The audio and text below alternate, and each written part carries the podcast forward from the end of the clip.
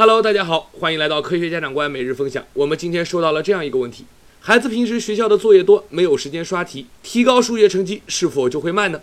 其实要回答这个问题，我们要知道提高成绩是从哪里来的。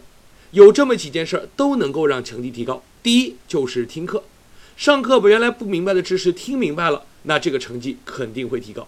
只不过这个效果大概占整个效果的百分之二十五到百分之三十。那么剩下的重点在哪里呢？刷题肯定是最后一步，一定量的训练是能够让我们提高熟练度，而从而提高数学成绩的。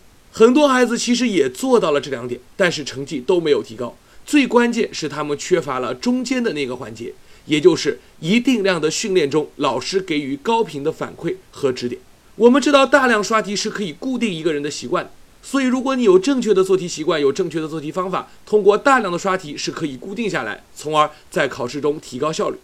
但是如果没有正确的方法，这个时候就去刷题，而没有老师的指点，就会出现一个问题：你会把一些不正确的东西给固定下来，而有一天等你发现之后，想改都很困难。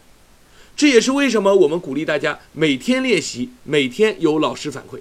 经过一段时间这样的练习，孩子慢慢就可以实现自主的通过一些练习来提高熟练度了。同时，对于做错的题，无论是自己刷题做错的，还是老师布置的作业做错的，一定要积极订正。这样上课之后有练习、有反馈、有订正，最后有一定量的训练，就形成了一个学习的闭环。那这样成绩是不可能不提高的。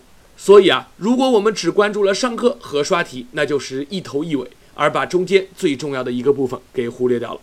好的，这就是我们今天跟大家的分享。欢迎大家通过各种渠道和我们取得联系。下次再会喽。